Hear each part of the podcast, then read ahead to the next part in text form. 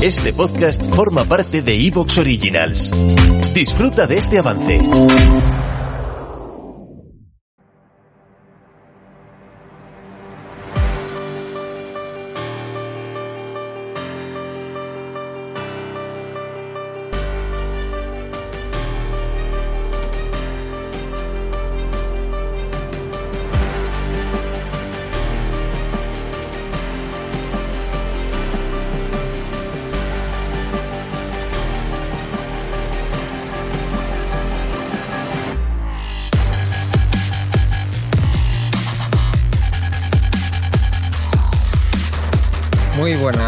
Días, tardes o noches, noches para nosotros, amigas y amigos oyentes de Colectivo Burbuja. Os doy la bienvenida a un nuevo programa de radioactividad, Economía Directa.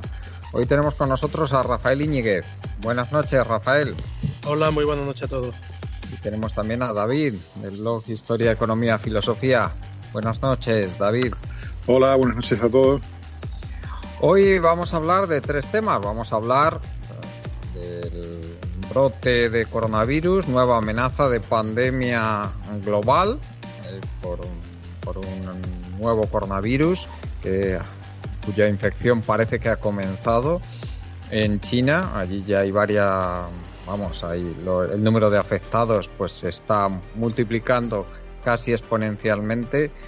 Eh, es muy probable que mañana ya pasen de pasen de 10.000 se están produciendo casos uh, con relativa frecuencia de, de muerte, es decir, tiene una mortalidad relativamente alta, preocupante, evidentemente, la, la, tasa, la tasa de mortalidad que tiene, especialmente pues que ya ha cruzado las fronteras de China, con lo, lo cual ha llevado a la Organización Mundial de la Salud pues a declarar hace escasos minutos, cuando estamos grabando este programa, eh, pues ha declarado la alerta mundial sanitaria. Eh, vamos a ver qué es, vamos a hablar de por qué la OMS ha declarado esta alerta mundial sanitaria, en qué, eh, a qué se debe el, el, que pueda, el que pueda extenderse tan rápido, un virus nuevo como este. Y comentaremos algunos otros temas, teorías que hay sobre, sobre, sobre el origen de este virus, porque todavía no hay nada demasiado claro. Vamos a hablar en, en, segundo lugar sobre la situación del, del, principal responsable del aumento de la producción de petróleo en los últimos años, que es la industria del fracking en los Estados Unidos. Hay bancarrotas masivas, vamos a comentar, como he dicho, cómo sigue, qué futuro les espera a estas empresas. Eh, en fin, desde luego mmm, se lleva avisando de que la situación financiera de muchas de estas empresas es muy delicada hace años y efectivamente parece que se está confirmando esta situación tan delicada y luego, ya que estamos en Estados Unidos, pues vamos a terminar hablando de, de la situación del imperio americano. Eh, vamos a traer a colación, aquí tenemos a nuestro experto David que nos va a hablar de, la, de, lo que ha, de lo que predijo hace ahora unos 20 años un, un experto en, en, análisis de conflictos como es Johan Galtung, que dijo a principios de este siglo que los Estados Unidos comenzarían su decadencia un par de décadas después, concretamente dijo en 2025. Eh, aunque luego ah, se corrigió a sí mismo y dijo que sería más bien, en, más bien en 2020, es decir, que estaríamos ya en el principio del fin para el imperio americano. Empezamos con el tema del coronavirus y si, os parece voy a dar algunos datos. Bueno, los coronavirus son virus extraordinariamente extendidos en, en la vamos en la naturaleza eh, afectan a multitud de especies, pueden ser más o menos virulentos, son muy muy conocidos como virus intestinales en varias especies, pero también pueden afectar como este, que afecta fundamentalmente a las vías respiratorias y puede provocar neumonías que, que, como sabemos en algunos casos se están llevando a la muerte de los pacientes. Es un virus que tiene un periodo de incubación corto, normal es que sea unos pocos días, nada más. Y como promedio puede infectar en torno a dos personas por cada paciente que, se, que padece la enfermedad, lo cual quiere decir que el periodo de duplicación de pacientes podría ser inferior a una semana, lo cual nos llevaría pues a una capacidad de que se genere una pandemia global pues bastante significativa. Hay microorganismos cuya capacidad de duplicación de casos es mucho más corta, mucho más corta en días, pero bueno, este desde luego parece lo suficientemente virulento para preocupar y haber llevado a la OMS a esta declaración de alerta global. En fin, eh, si queréis que os diga mi opinión, a mí me parece que es probable que nos encontremos en, una situación similar a, la que vivimos hace unos años con la gripe A, eh, que si recordáis fue auténticamente caótico lo que se vivió en aquellos, durante aquellas semanas, aquellos meses incluso, en que se pensaba que esto podía ser como la gripe de 1918. En fin, David, ¿qué piensas tú de la situación que estamos viviendo? ¿Qué, cómo, qué, qué tú sobre cómo puede evolucionar la situación? Adelante. Sí, yo soy un poco contigo con ese análisis que has hecho de que muy probablemente no sea una pandemia del calibre o con la repercusión que tuvo, la, por ejemplo, la, gripe llamada gripe española de 1918, que se llamó curiosamente gripe española porque en esa época eh, estaba todavía la Primera Guerra Mundial y hubo una censura, había una censura total con respecto a lo que ocurría controlado todo por los, por los ejércitos, porque estaban en plena guerra, y tanto los aliados como los imperios centrales pues no querían reconocer la presencia de la epidemia porque podía significar que había un cierto eh, una fragilidad del sistema militar de, de, cualquiera de los bloques. ¿no? Entonces se ocultó completamente a la opinión pública y como España era un país neutral, pues precisamente en España no hubo ese problema y entonces se, expuso que bueno, estaba sucediendo una epidemia que era bastante, tuvo una mortalidad elevada. No es tampoco como la peste negra, pero bueno, era 1 o 1-2% de la población se vio afectado y murieron eso del orden del 1 o algo así en muchas, muchas regiones. Entonces tuvo un impacto fuerte. Yo creo que no llegará a ese extremo, será algo parecido a lo que probablemente ocurrió en, en la gripe A, aunque todavía no se sabe, evidentemente, ni soy un experto en, en epidemias ni en enfermedades de este tipo, ni siquiera no sé si existen todavía expertos que sepan exactamente eh, al detalle de qué se trata en cuanto a la letalidad, la capacidad de mutación. Sí, que, sí que me gustaría comentar, que no lo he dicho antes, el, que los coronavirus tienen algunos aspectos bastante peligrosos. ¿eh? Hay eh, el, caso, está el caso del coronavirus felino, eh, que puede que se produce en un momento dado una, una mutación que no, ni siquiera se conoce muy bien cómo, cómo funciona y que pasa de ser una infección gastrointestinal relativamente benigna a ser un virus extremadamente agresivo que provoca mortalidades del 90% en los, en los gatos, ¿eh? O sea, que, es lo que se conoce como peritonitis infecciosa felina, aunque en realidad que la causa un coronavirus.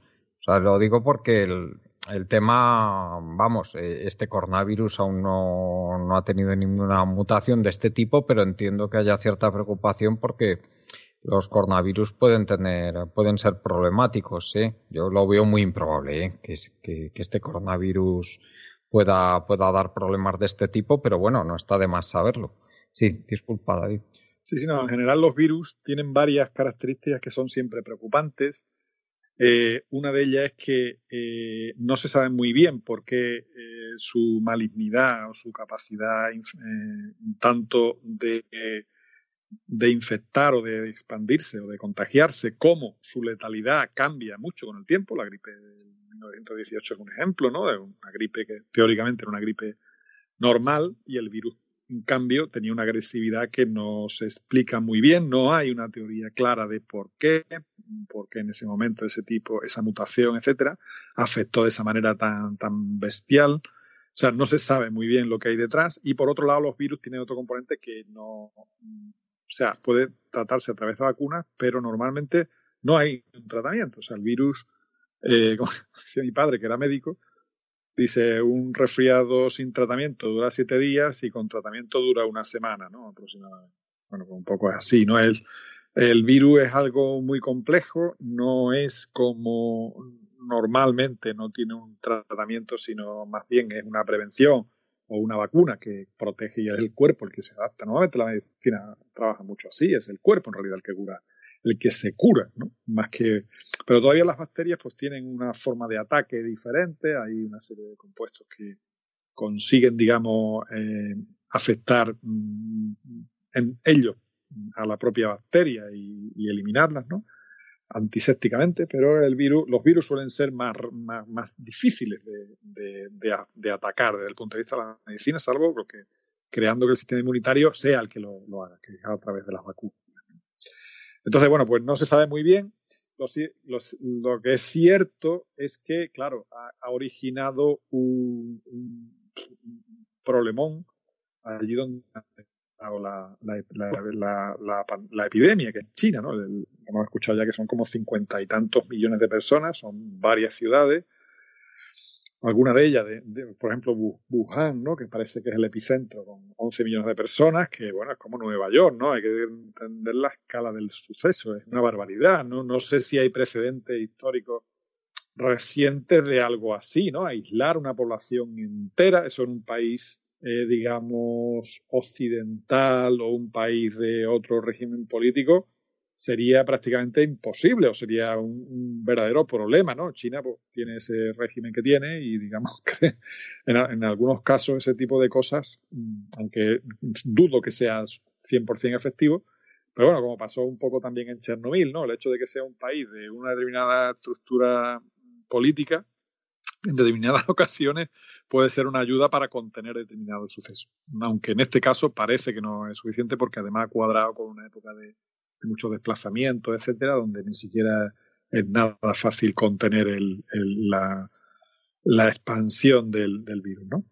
Entonces, la distorsión está siendo muy potente. De hecho, eh, ya, por ejemplo, hay en, los últimos datos es que hay una serie de países que incluso han ya han declarado que, no, no se accedan los vuelos, etcétera, no se accedan a, a, China. O sea, ya se detectado, por ejemplo, la primera transmisión entre personas en Estados Unidos. Hay unos casi 8.000 casos confirmados y 170 muertos.